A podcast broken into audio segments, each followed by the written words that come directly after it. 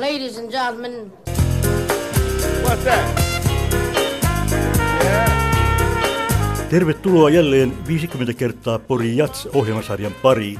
50-vuotisjuhlintaan liittyen ilmestyi jo viime vuonna suurikokoinen LP-levyn muotoa noudattava kuvakirja nimeltä Pori Jats 50 vuotta kuvitettu klassikko. Teos kertoo jatsjuhlien tarinan sadoilla kuvillaan.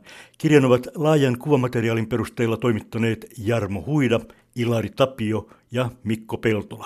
No tässä on 600 kuvaa ja 6000 kuvaa jää kirjasta pois. Kun katselee noita tämän kirjan 60-luvun kuvia, niin siinä näkyy tämä iso muutos. Aluksi yleisö on esimerkiksi miehet tummassa pikkutakissaan ja kravatti on kaulassa, roikkuu ja sitten tapahtuu aika hurja muutos aika pian. Se oikeastaan tapahtui noin yhden talven aikana siinä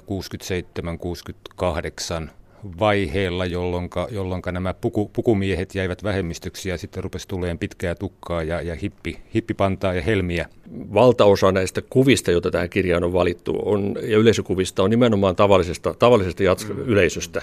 Ja, ja miten siellä on käyttänyt ja miten piknik on muuttunut vuosikymmenien varrella ja miten eväskorit on vaihtuneet vähitellen hienoiksi viinilaseiksi. Ja 70-luvulla astui voimaan kieltolaki, jolloin alueelle ei saanut omia viinoja viedä. Näin kirjan tekijät Jarmo Huida ja Ilari Tapio. Porijatsin tarinaa on alusta asti seurannut myös Porijatsin äitihahmoksi nimetty Paula Kangas. Tässä Paulan reaktio, kun hän näki kuvakirjan ensi kertaa edessään. No on se aika häkellyttävä, kun näitä kattelee nyt näitä kuvia. Tulee niin miljoona muistoa mieleen. Esimerkiksi tämä Clark Terry Big Band, niin he, koko Big Bandin kuva oli meidän seinällä vuosikymmeniä onhan tässä sitten toi Champion Dukbreki, joka olisi halunnut mun kanssa lähteä vähän maailmaa kiertämään, mutta en mä sitten lähtenyt vielä silloin.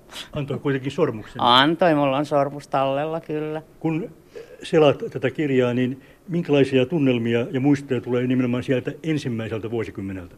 No sieltä tulee just näitä lämpöisiä, ihania muistoja, koska se elettiin erilaisesti silloin tätä aikaa. Ja tässä vähän viluvereet menee pitkin, kun muistelee ja ajattelee ja kattelee. On sitä saanut elää hienoa elämää.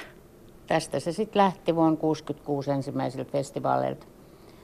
Tedin ja Poriatsin ja meidän perheen yhteen elämä, mikä pari vuotta sitten loppui Tedin kohdalta. Mutta jos nyt katsoo vaikka kuvia, niin mustat puvut päämiehillä ja naisetkin vähän sellainen niin kuin korkkareissa oli, mutta tietty pysyi hyvin pystyssä tuolla nurmikolla.